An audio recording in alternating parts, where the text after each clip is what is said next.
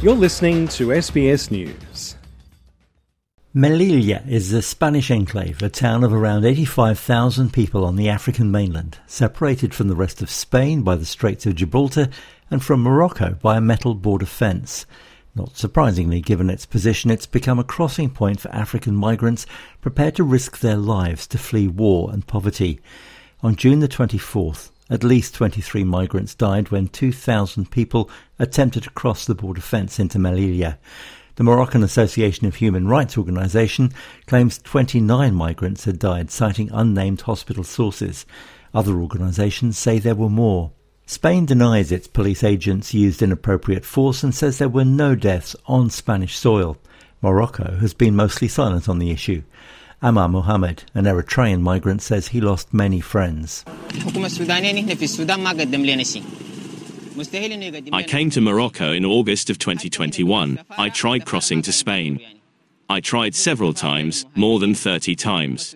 But now after the massacre that happened on June the 24th, we've lost many friends, many casualties, many injured.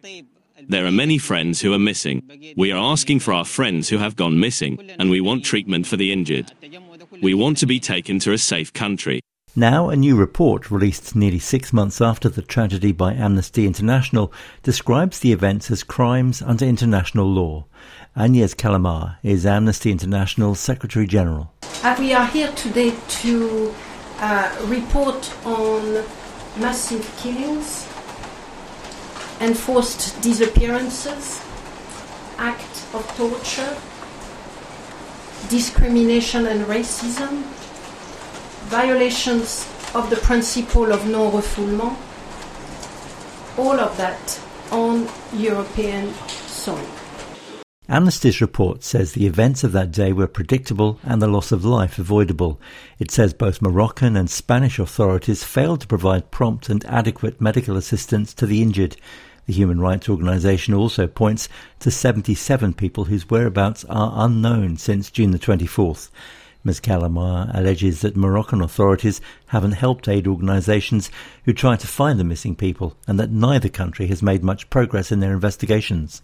To this day, we still do not know how they died, who is missing, who is dead, um, and therefore we are also no closer to ensuring this never happens again. Lighthouse Reports, an organisation which coordinates investigative journalism, has reconstructed the events of that day from witness testimony. It confirmed the excessive use of tear gas and rubber bullets against migrants trapped and in panic by Moroccan and Spanish authorities.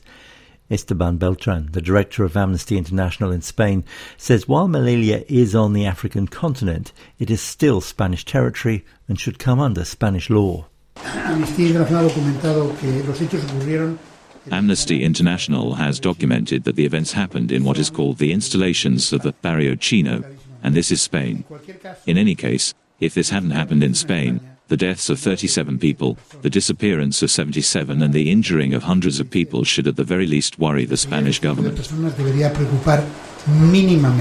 Agnes Callamard has no doubt where the blame lies. Spain has a direct responsibilities for everything that happened through this externalization, this contracting out of these responsibilities. The Spanish government has described accusations that its forces allowed the incident to happen on Spanish soil as gravely irresponsible.